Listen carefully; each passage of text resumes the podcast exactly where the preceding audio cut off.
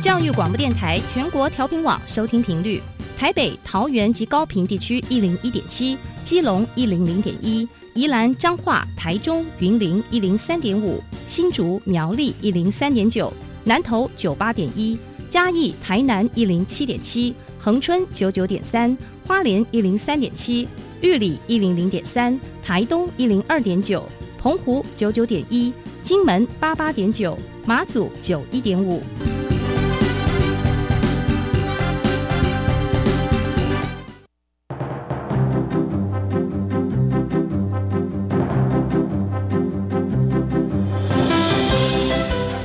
湾的教育要怎么做，才能使孩子面对未来的社会呢？当我们期待孩子改变的同时，也期待教师的教学方法跟着改变，家长的观念也一起改变，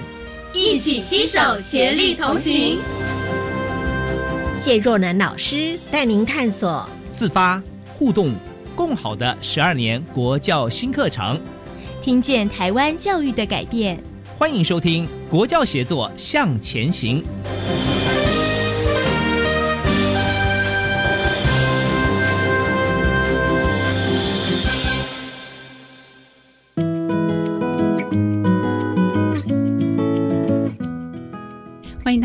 在周三的晚上一起来收听《国教写作向前行》，我是若楠。对一个人来说，好的口语表达能力呢，看起来好像是天赋，但是实际上呢，隐含着清晰的脉络跟结构，需要我们能够按部就班的来一一的理解跟练习。今天在节目当中呢，我们特地邀请两位老师跟听众朋友分享，怎么样让口语表达能力成为孩子的。隐形翅膀。第一位来宾是台南市海淀国小沈佳妮老师，佳妮老师好，大家好，各位听众好。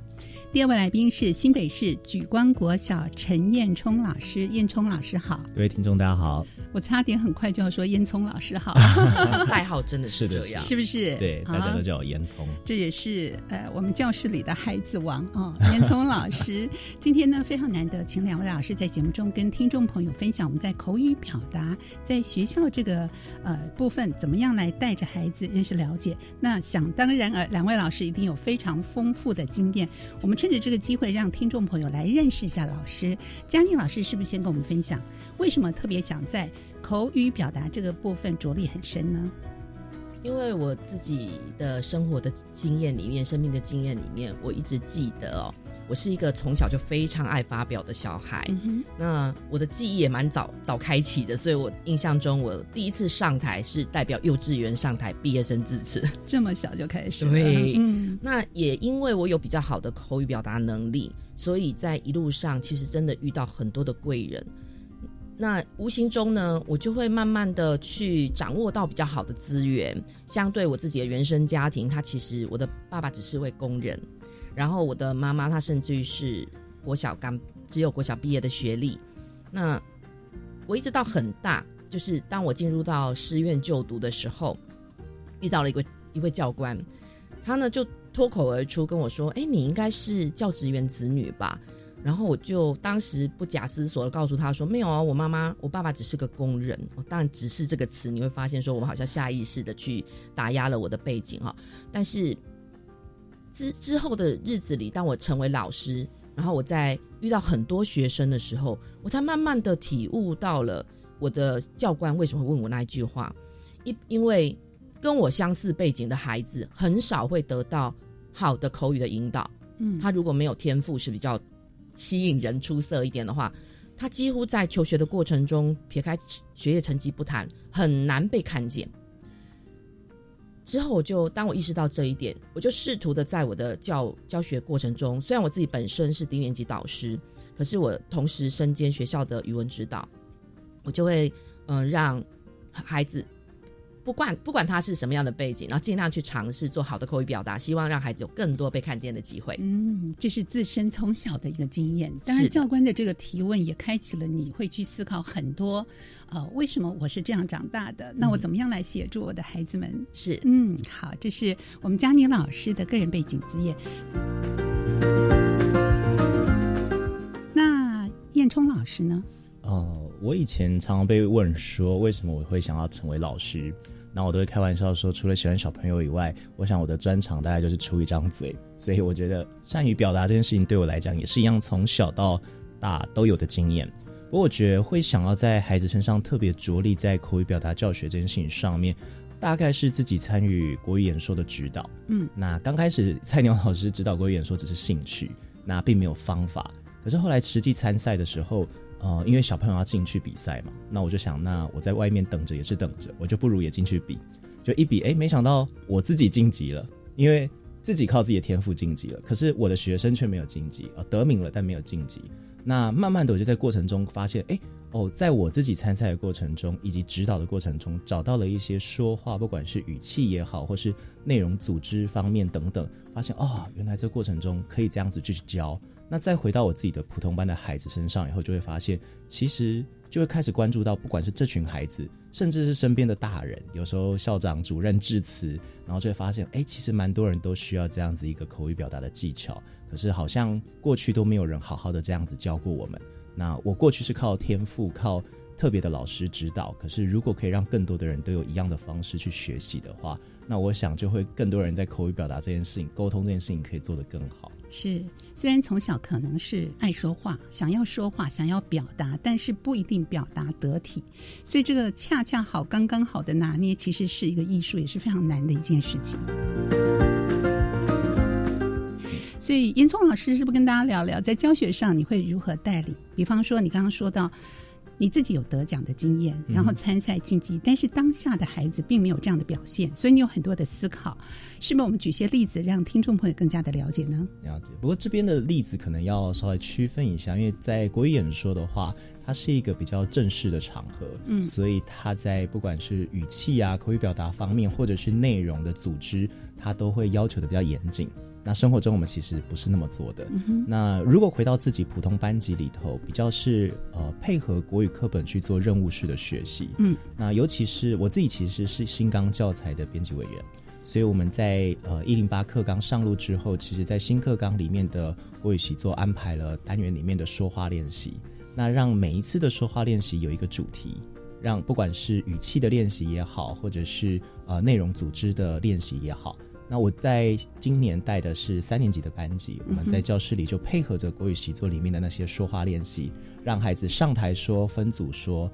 那甚至会让他们带回家说。对，那最近的一次例子可能就是，呃，比如说题，呃，我们学了爱玉、洗爱玉的过程，爱玉变身术。那课文里面在教孩子说，哎，啊，爱玉是如从这个原本的爱玉子，然后一路洗洗洗洗洗，然后最后变成了爱玉冻这样子。那里面用到了几个连接词，首先接着最后啊，那我们的说话练习其实就是请他回去试着用这样的连接词，然后呃去说明一件事情。OK，所以这个作业呢，我就让孩子带回去，然后请家长协助，让他们在家里可以拍摄一段影片，选他们有兴趣的主题，所以他们就会变成一个一个的小小的 YouTuber。比如说，有的孩子就是介绍他怎么把积木粘在。那个墙壁上啊，如何缝制娃娃，或者是如何煮泡面啊，各式各样的。那在过程当中，他们就会去用到说，哦，比如说，首先你要先把瓦斯炉打开啊，首先你要先准备针线。那我觉得那过程中非常有趣的就是，你从孩子收集回来的那些影片，会看到每一个孩子在他们自己有兴趣的领域里面，然后学会用课本上那样子的连接词，然后做一个有组织的表达。那我自己会觉得这样的练说话练习对孩子的影响是蛮大的。是，所以它是应该有一个架构，有个脉络。是。那在三四年级的这个阶段比较简单，让他们先学一个连接词。所以这个影片的长度不拘，是让孩子们自己发挥。啊，我会希望他们都尽量在一分钟到两分钟。是对，不要太长，也不要太短。嗯，对，因为太长的时候，表示他可能在材料的裁剪上面并没有特别的用心。嗯哼。就是叽里呱啦的一直说，可是没有注意到听众需要的内容。那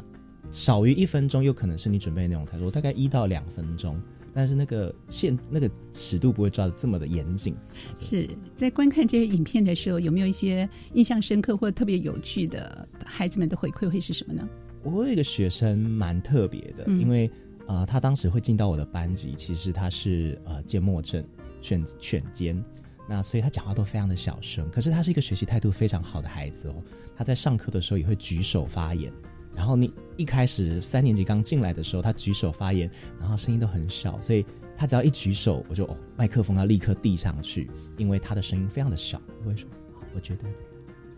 好的，然后你就会小到你好像听不太清楚他在讲什么，可是他又很愿意发表。那我印象最深刻的是，他第一次交这个说话练习的作业的时候，一点开我，哇，这是谁？你看讲话声音又亮，然后语速又非常的流畅。我想说，这个是我从来没有见过的的的画面，然后没有听过的声音。那这个孩子就在那次的说话练习以后，我就看到了说，其实他可以说的很好，可是因为在众人的压力之下，或者是在那个场合里面，他不敢说。然后后来呢，我们在下学期有一个活动，叫做呃巡回演讲，要到其他班级里头去说故事。那当时他上台说话的时候，声音也是很小声。那因为我也知道他的状况，他也知道他的状况，我就跟他说：“老师有看过你上次那个说话练习的影片呢，我觉得讲很棒。那你这样，你想一想，老师也不勉强你。你如果样样的方式说话，其实大家都听得到你的故事。可是呢，如果……你真的觉得太压力太大了，老师也会帮你跟其他班老师说一声，好让他知道说你有你的困难。然后我就说你自己选择。后来我也没有再特别去追问你选择什么。然后到了那一天早上，我就特地还跟那他要去的那个班级的前辈拜托说啊，老师不好意思，我们班有个小朋友他比较特别，所以等会如果他表现的不够理想的话，再请老师给他一点肯定跟鼓励。就隔天，哎，隔天遇到那位老师的时候，然后他问我什么吗？他问我说。你说的是哪一个？你说的是同一位吗？没有，他因为我们去两个哦，也就是表示他说的跟另外一个是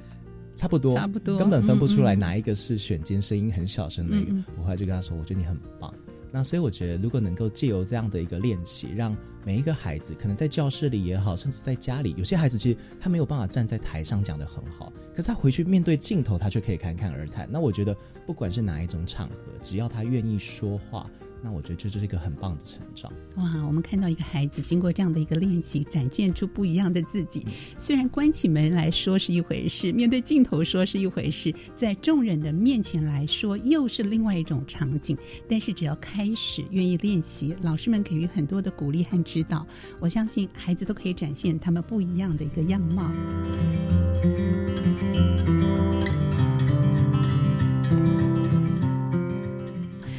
对于佳妮老师来说，一定带着孩子学习练习的过程里面有很多感人的故事。嗯嗯，其实我任教是低年级，那大家都知道说低年级的小朋友非常喜欢发表，嗯，所以可能会觉得说啊口语表达在低年级应该不用特别教，应该是教他们怎么安静比较重要。是，但是其实低年级的孩子虽然喜欢发表，但是他们往往不知道得体，或者说能够切合题目的发表。嗯，那。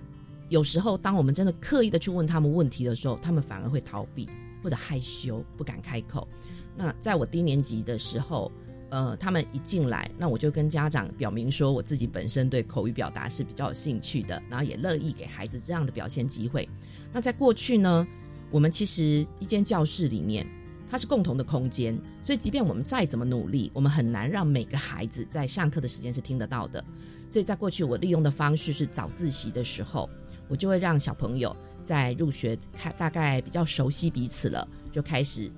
上台早自习，就是上台念短诗。因为低年级刚好又是在注音符号的拼读，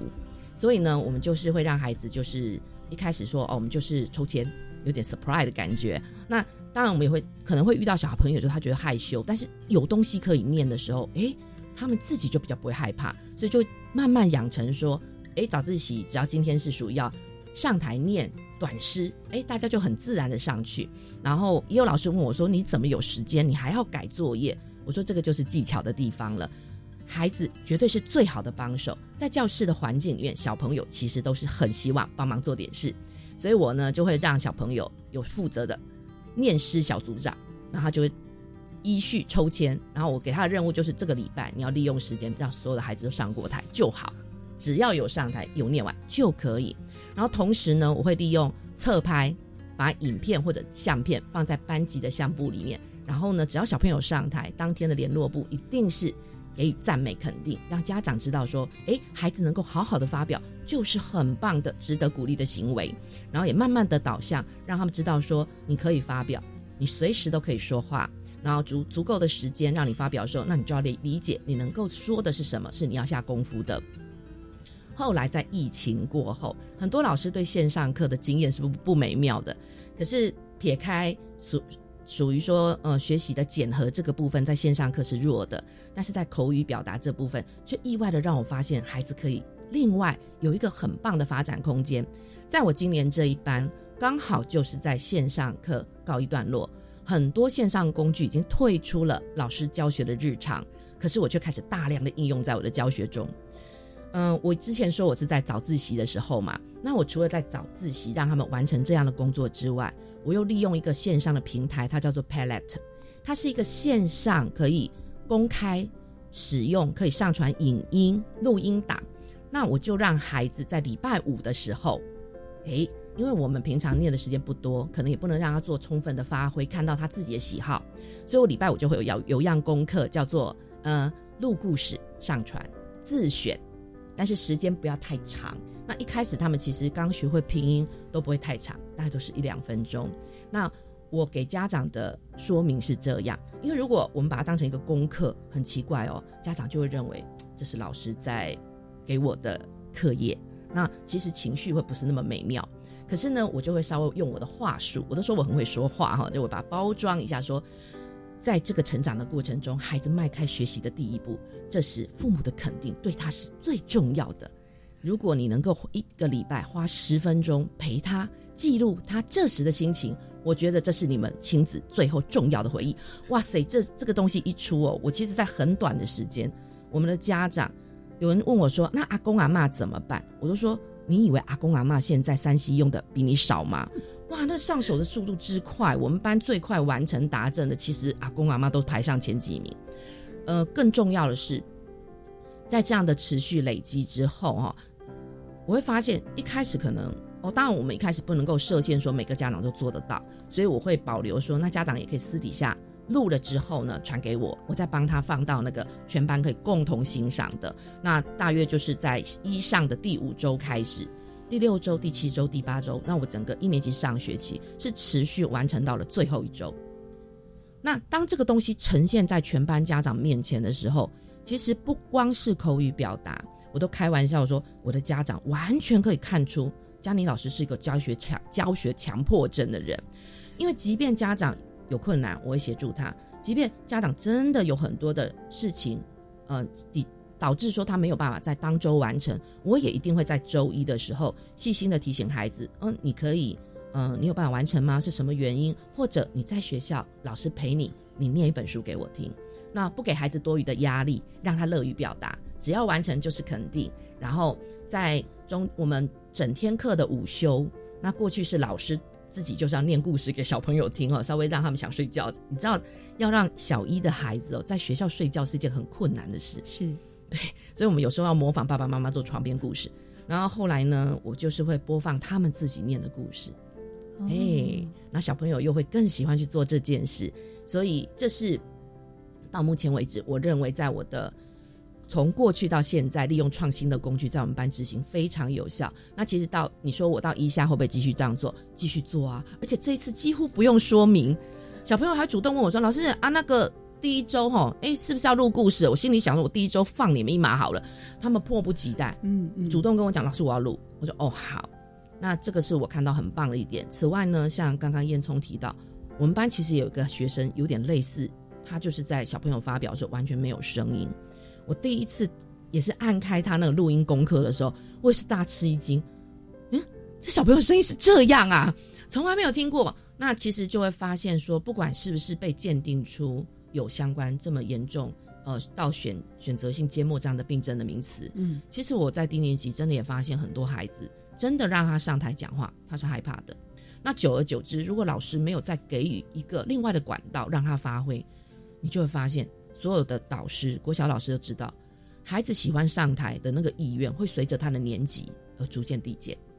所以我相信，如果我们透过好的工具，在课堂内、在课后，可以让孩子展现。他的口语能力，这会是个非常好的情形。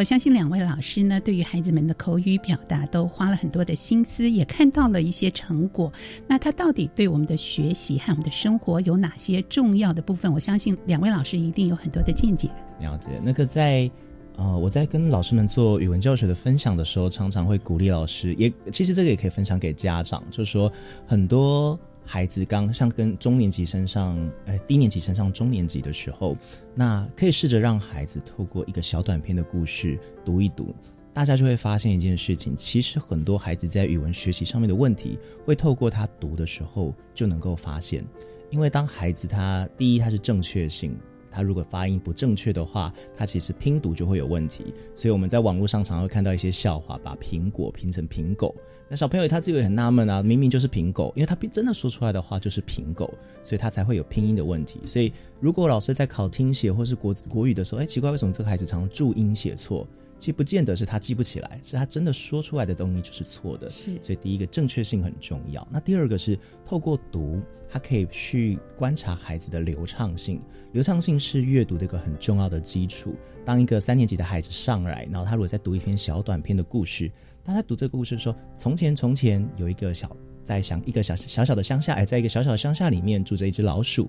那就是非常流畅。但是如果这个孩子念在一个小小的乡下。住着一只，他可能是在认那个字，OK，但是他认字的速度慢。但是如果有一种孩子上，他念给你听的时候是在小小的，那这时候你就会发现，这个三年级的孩子他可能连他在注音拼读，他并没有进到那个国字的认字。所以，我们身为老师，你就要很清楚的可以分辨，你眼前的这个孩子，他可能语文能力不好。可是他语文能力不好，他不是识字的问题，是他根本没有在识字，他还停留在拼读。所以透过这样子一个说话的练习，让孩子从最基本的读，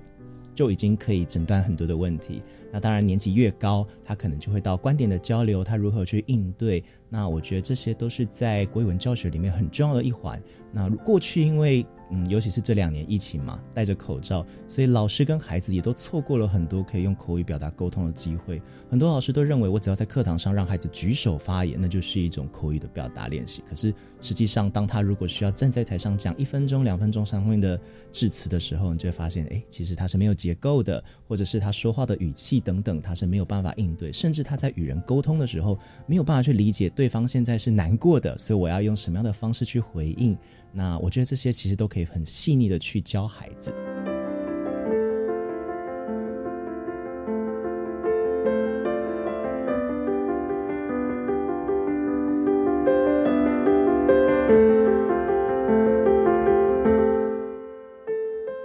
是，所以必须要很细腻的去观察到孩子在，呃，表达出来的时候，我们就可以感受到他在学习上可能还有哪些还要再进步的地方。这也是一个非常好的观察啊！这样的观察，如果进入到三四年级，我们才看到，跟一二年级我们就观察到他其实不太一样。所以，对于如果在三年级就开始接到孩子他们的程度啊，他们的语言表达能力可能有比较大的一些落差的时候，我们又应该如何来协助他们呢？我们在下一段。节目当中，继续请今天的两位来宾佳妮老师跟燕冲老师，跟听众朋友继续的分享喽。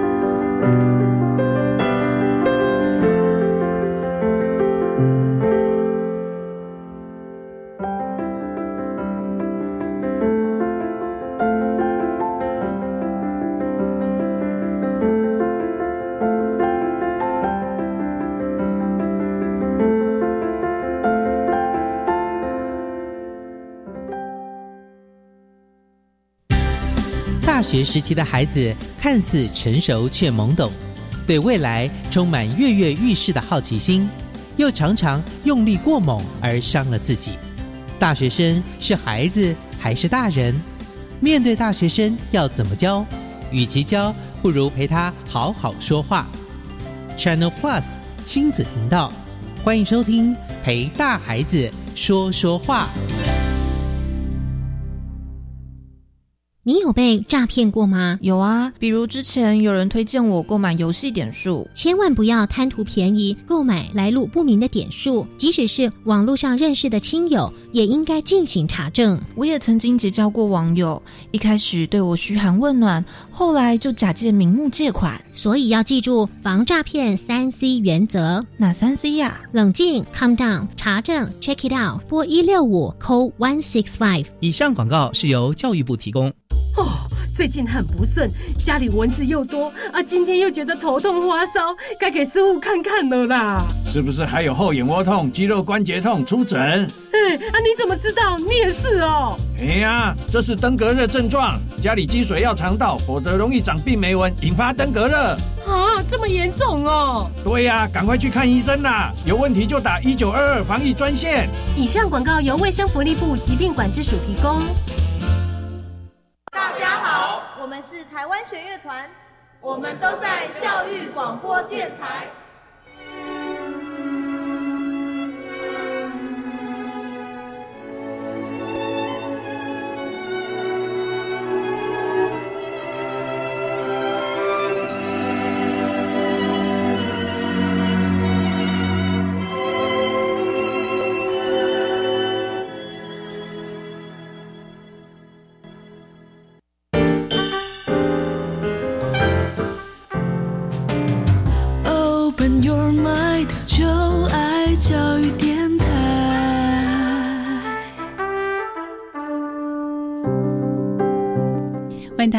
到国教协作向前行。今天我们邀请到台南市海淀国小沈佳妮老师，以及新北市举光国小陈彦冲老师来跟听众朋友分享他们在学校的创新教学，怎么样让口语表达成为孩子的隐形翅膀。那刚才两位老师稍微跟听众朋友分享了关于口语表达在学习上，我们可以观察到更多。可是呢，如果对一个孩子来说，他在不同的年龄阶段才接触到比较重视我们的口语表达的时候，他们的本身的程度就是有不同的落差。那老师要怎么样带领孩子来做一些练习？是不是要特地设计一些教案啦，或者一些架构，或有些脉络，让孩子们学习能够跟得上，而且让他们这个学习很扎实的能够。反映在学习跟生活当中，那我们是不是请佳妮老师跟大家聊聊？这边呢，因为我是低年级，嗯，就像我说的，低年级的孩子对口语表达非常有热情，所以呢，我就分享三招。好，好，第一招，计时器拿出来，就大家厨房常用那种计时器嘛。那刚刚烟囱有提到流畅度这件事真的很重要。嗯，那其实有很多单位在做识字量跟识字力的测验，可是你会发现那需要花很多时间。可是呢，计时器可以帮你。那我的做法是，我到二年级的时候，我们班会额外订一份属于坊间常常看到那种阅读的教材。那它是一本书里面，它会很多故事。那我大大概买了五六个计时器贴在黑板上。那小朋友一来，他就要先拿出他的那个阅读的教材，然后我会限定说，哦，今天是几篇跟几篇，好，我们会有进度排好，然后他就自己去拿计时器，然后呢开始念，按计时，计时之后必须把秒数写在页面。就是在那一页上记说他念的这篇文章花了多少时间，然后贴回去之后，他才可以做他早自习，可能是阅读或者是画画自己想做的事。然后每大概一个礼拜，我都会做，请小组长帮我做一次检查，就是每个小朋友不可以低于三篇，哈。或许有一天你可能有另外的事情，你要去交功课、补功课、做订正，所以你没有办法做这件事，那我保留点弹性。但是呢，你一个礼拜一定要有三篇是有做这样的计时的。练习跟记录，那这有什么帮助？因为就像是我们可以测量孩子的流畅度、字数跟秒数，那我就可以估计说，这个小朋友如果大部分的学生在这篇文章里面秒数是多少，他必须在这个值之内。那就有人问我说，那有没有学生会故意耍小聪明，随便填个秒数上去？我说当然会，一定会，绝对不要小看孩子的他那个小聪明摆在什么地方，真的要很小心。那我只要瞄一下。这个学生大概他会念多久？坦白说，老师一定心里有数。嗯，所以我只要发现那个秒数，嗯，非常的诡异，我就说啊、看来你进步很多。老师好想了解你进步的状况是怎样，快点来下课念给老师听，重新计时。好，那这样子的话，久而久之，小朋友就比较习惯说，他与其用小聪明想要省这一两分钟，换得的是下课老师 VIP 级的五分钟待遇。他真的他的聪明会发挥在对的地方，确实做好就是最重要。第二点，有些小朋友你叫他回答问题，其实他是不知道该说什么的。嗯，可不可以听别人的意见？可不可以重复别人的话？可以，有一个比较弹性的空间。所以在课堂上进行问答的时候，说真的，举手发言只点几个，你怎么知道真的懂和真的不懂？是不是？所以我的做法都是从低年级开始。啊，当时在疫情前是可以两个两个坐在一起的啦，哈，所以我的配套都是两个一组。我就说，来左边的站起来，你是麦克风，啊，请让右边的把你当麦克风，把答案说一次。然后两个先互相讲完，然后有小朋友说：“老师啊，可是我讲不出来怎么办？”你就重复令刚刚那个小朋友说的就可以了，没有关系，因为你没有想到，至少你听到。好，接下来两个两个就算了吗？啊，不行，我怕感情太好，互相放水，所以我还会让前后座再变成四人一组。四个人必须轮流再说完一次自己的答案，这样就算了吗？啊，当然不行！我还请每一组推派他们认为念的最好的上台发表，然后为了怕他们忘记，或者说因为讲一讲就忘了嘛，哦，就是没有写下来，就不能够落实这个评鉴的结果。我还会要求他们说，那发张小纸条，马上写下来，哦，在下课前三到五分钟，请他们很快的把今天的答案写一次。先说之后才写，不是先写然后念那个答案。对，OK，因为我相信小朋友其实是需要做，尤其低年级的孩子，嗯，他们是需要放声思考的，嗯哼，他们需要大量的说，嗯，然后在听别人的答案中再反复去修正，然后再要求他们写下来，嗯，然后第三点，我们怎么持续去确定他们有在做这些事？我们不可能每节课都这样做嘛，那所有的学习都是建构在之前的学习。当我在刚开始上课有做这样子分组练习，做一些小纸条的练习，大概在第八周、第九周，也就是一年级，他们的拼读已经相对成熟，可以自己完成写一个句子了。我的重头戏就来了，我们会有每日一问，每日一问呢，教材上、嗯，生活上，包括小朋友互动里面可能的一些小冲突，都是我取材的材料。我每天问一个孩子一个问题，那也可能是我想了解他。哎，你觉得班上哪位小朋友让你最喜欢？那他可能写个名字哦，那我接受。但是随随着一天一天过去，我就会开始要求说，那你要告诉我喜欢他哪里呀？好、哦，逐步去加长。那这就是在一年级完整的进行之后，哦，这个这个教学的方式，我大概是从我任教开始到现在已经做了十几年，我可以很有信心的说，在这样子口语的辅助下，然后做每日一问简单的书写，我的学生在一年级结束的时候，一般的造句练习。课堂习作上造句练习，我都几乎不太需要再去做额外的指导。嗯，这个每日一问对着全班的是统一的一个问题吗？是，啊哈。那但是他们回应可以用他们各自喜欢的方式，或者是长度。对。哦，老师还要再针对每个人的回应再做回应吗？主要是我会用几点章，就是我上面会盖章，然后我觉得这个答案太有趣了，值得大家欣赏，嗯、我就大大的给他画一个 good，然后我就说，那今天有 good。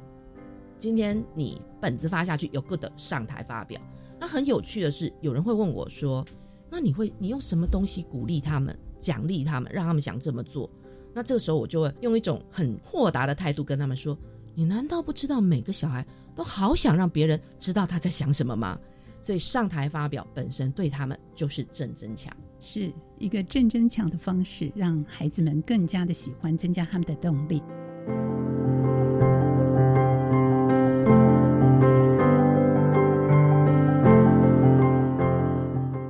呃，我们知道，呃，燕冲老师其实也非常提倡晨读十分钟这种出声朗读嘛，所以对你来说，在班上带领三四年级的孩子，会用什么样的方式带领着他们一步一步的练习，让他们的口语表达可以更加的纯熟？嗯，其实我过去带的是高年级，嗯，对，之前高年级，今年是三四，我今年才带到中年级，嗯、所以我的经验大概大部分都还是以高年级为主。嗯，那我当然会给中高年级的老师跟这样一个建议，就是。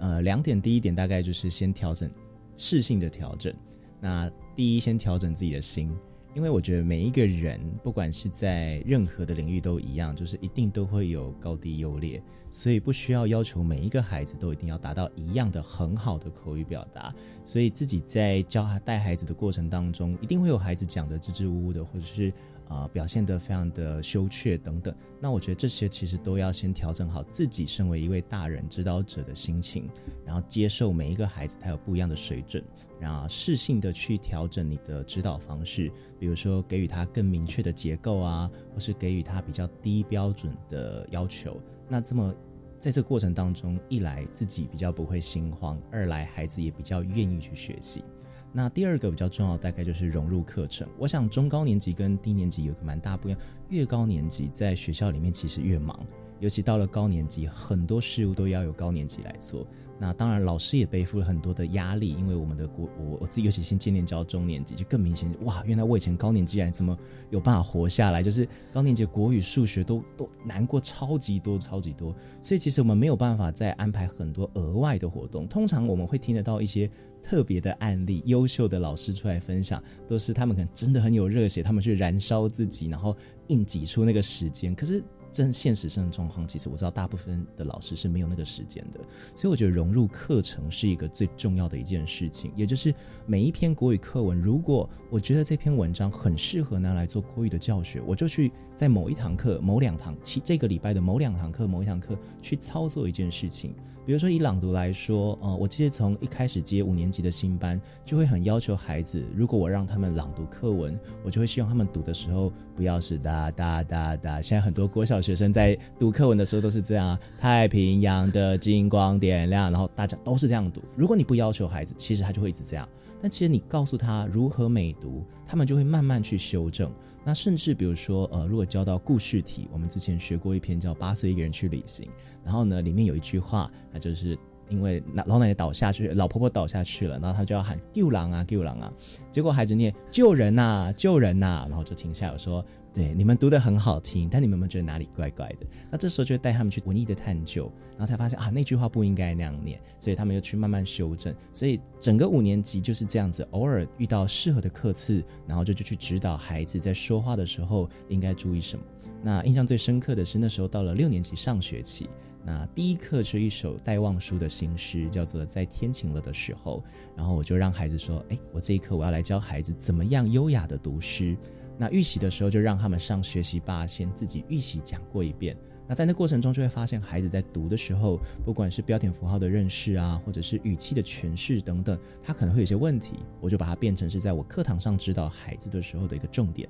那印象很深刻的是，那时候刚好《国日报》办了一个比赛，叫“妈妈教我的”呃“妈妈教我的诗读诗大赛”。那那个时候我就问他们嘛，那我说哇，你们诗读的这么好，那你们要不要去参加？我说好，OK。那可是因为很忙嘛，也没时间录诗。那我那时候就想要用一镜到底的方式帮他们拍摄。我们就到校园里的生态园，因为在天晴了的时候，他在讲的是天晴了，然后我们去外面走一走这样子。那我们就选了校园里的生态园，然后我还一镜到底，我最辛苦了，我拿着那个摄影机一路就，他们就站定点，然后负责他们的每一个人负责一个不同的 part，然后我就这样带着那个摄影机这样走。哦，三遍以后就觉得不行，太累了。我跟他们说。只能给你们一节课，所以再给你们三遍。如果你们等下再有任何的出错，我们就不录了。OK，那你们只有三次机会哦。啊，三次录完，哎，勉强我们就选了一个，嗯，这一次应该还不错，我就用那个影片拿去报名，就后来就得了第一名。哇！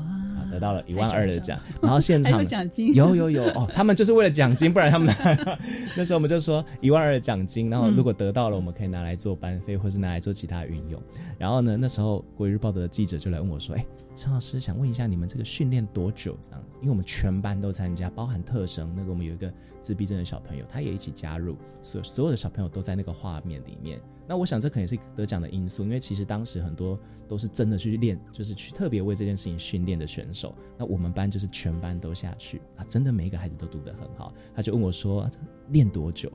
哎，其实我没有特别练，我们真的就是在国语课里面，然后随着这样一课一课，不一定每课都要做。但是你觉得有适合的课次，然后你觉得透过这课，比如说这课的结构很清楚，我可以教孩子怎么样说话有结构。嗯，这课里面有一些对话句，或者是他在诉说故事的时候，可以有一些情绪在里头。那也许你就可以透过朗读的时候，指导孩子怎么样把话说的有情绪。那我我当然举那个例子比较特别哈，那我们也运气很好。不过我想要告诉老师们跟家长们，就说其实这样小小小小的累积，在口语表达上面一定会有进步的。对，小小的累积，再加上不断的练习，然后适度的有平台展现出来，就可以让我们的孩子在口语表达上、语言的学习上都有，呃，我们可以看得到，我们期望他们的进步。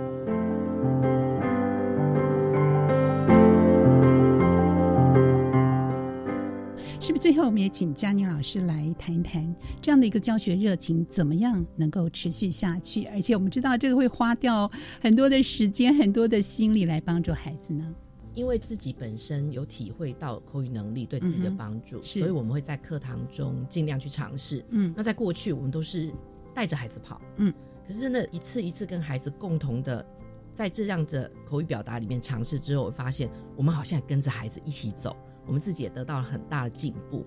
那最近又有很多事情发生，就像烟囱会问孩子你要不要参加，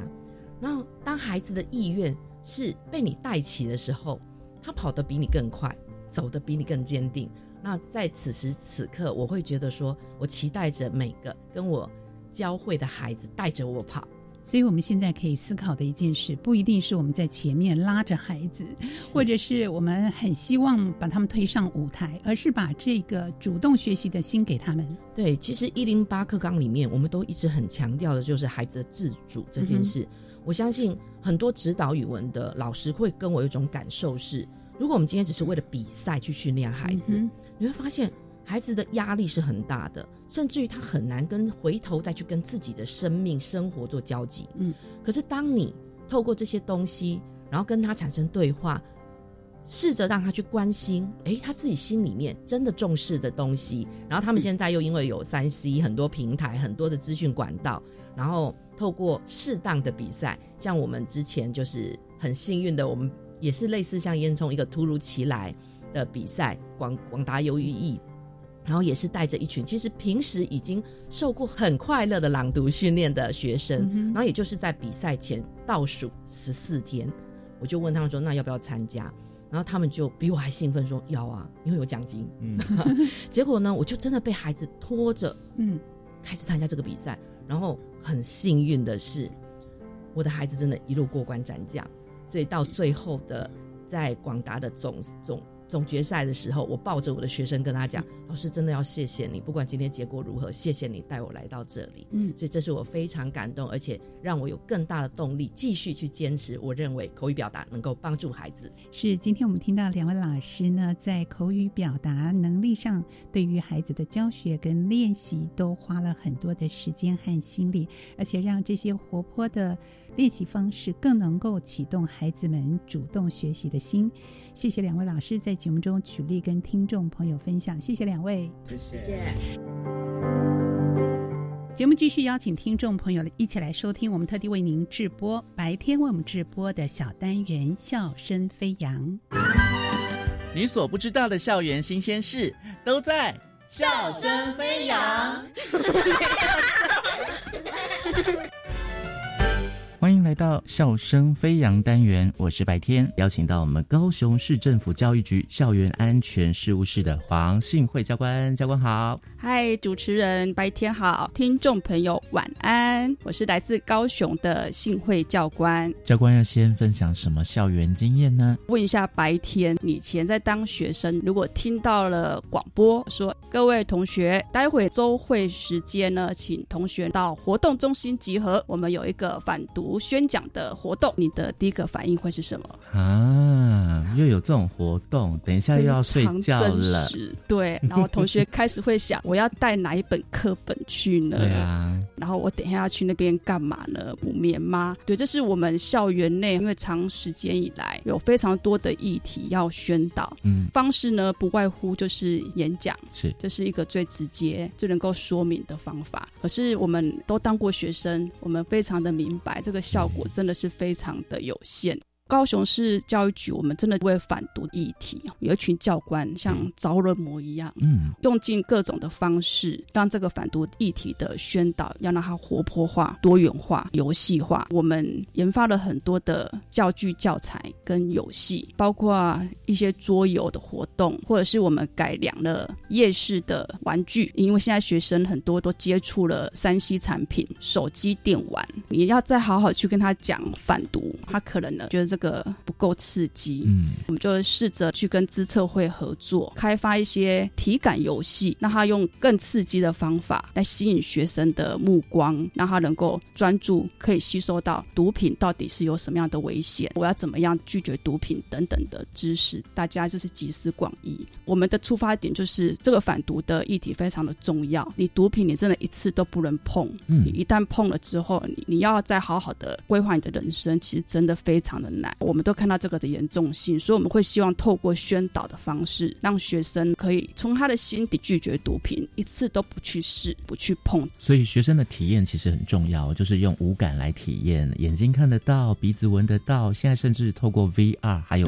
绘本啊，例如说，我们找资策会研发体感游戏，透过空气枪去打击毒怪，所以学生会觉得他是在打电玩，嗯又拿着枪，非常的帅。还有神射手，这不是单单的游戏，嗯游戏里面呢，他就开始可以看到毒品怪有哪些，嗯例如说有笑气啊，有 K 他命啊，有大麻等等，这些毒品怪呢，造成什么样的后果？嗯长得很 ugly，很丑，然后我要怎么样去拒绝他、打击他？我就觉得这是一种内化的过程。是他透过游戏，然后他要求胜，渐渐去潜移默化他的心理，能够去拒绝这些毒品。我们研发这些游戏很多，可是我们面临到一个问题，就是、这些游戏其实都是放在我们的熊赞体验教育基地里，是或者是放在高雄市探索学校里。我们可以发文给学校，鼓励学校带学生来，但是对一些偏乡的孩子来讲，是真的很不容易，因为我们通常这样子一个活动就是一个半天，偏乡的同学他们有的住在山上，是他们光是到我们的熊赞基地三明高中，可能就要花一天的时间。是，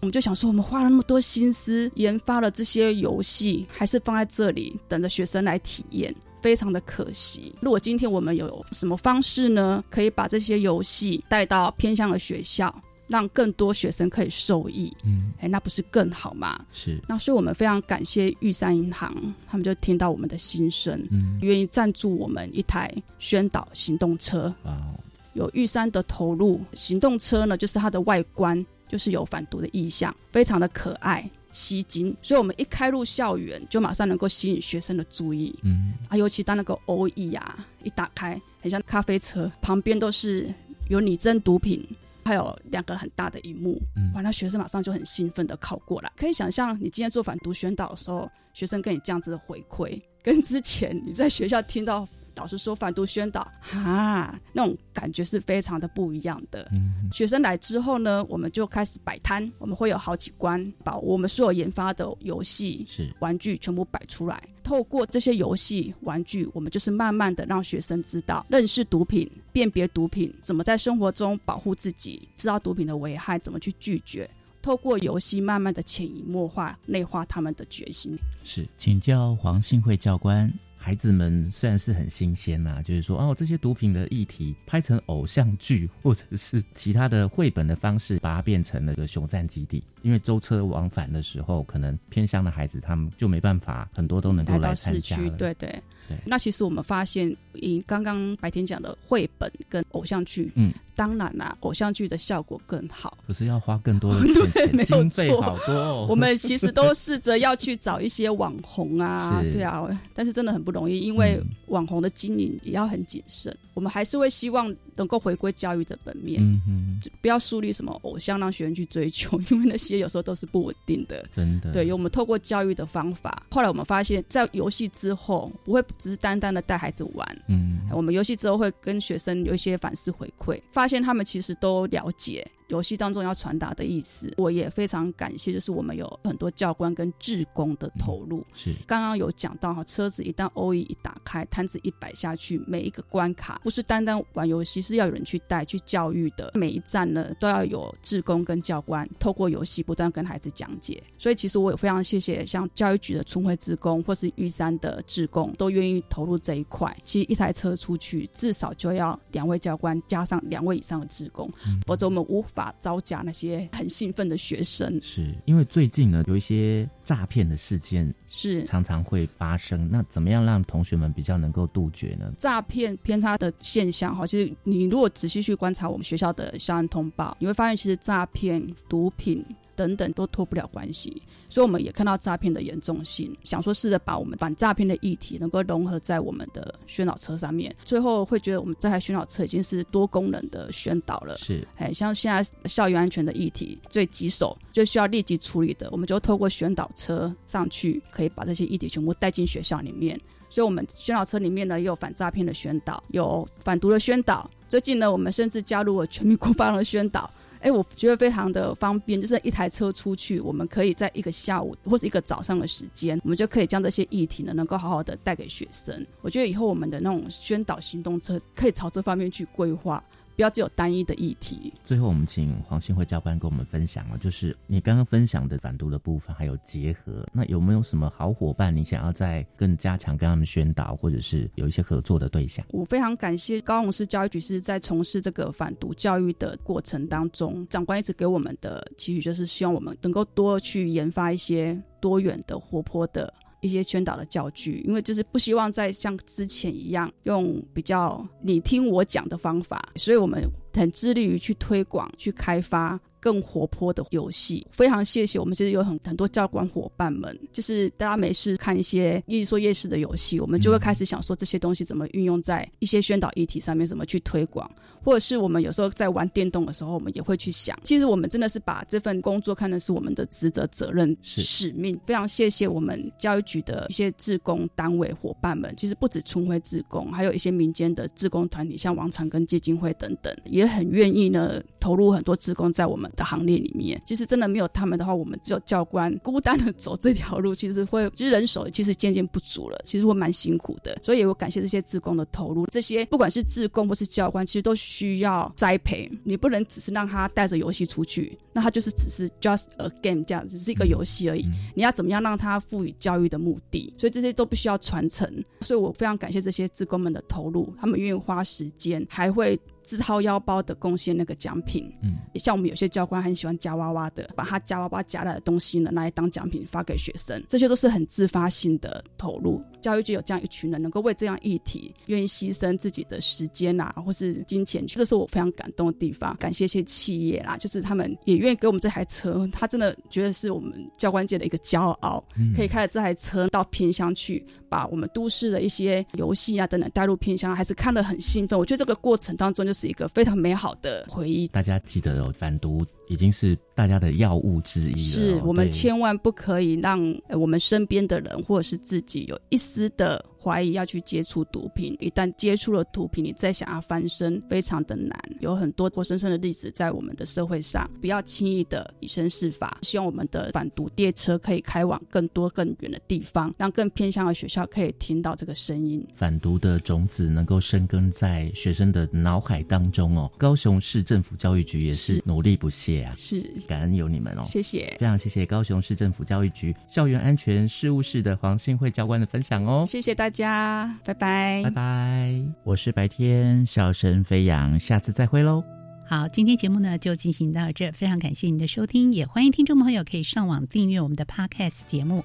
国教写作向前行》，欢迎在每个礼拜三的晚上按时收听。我是若楠，下周见喽，拜拜。自发学习，师生互动，创造共好校园。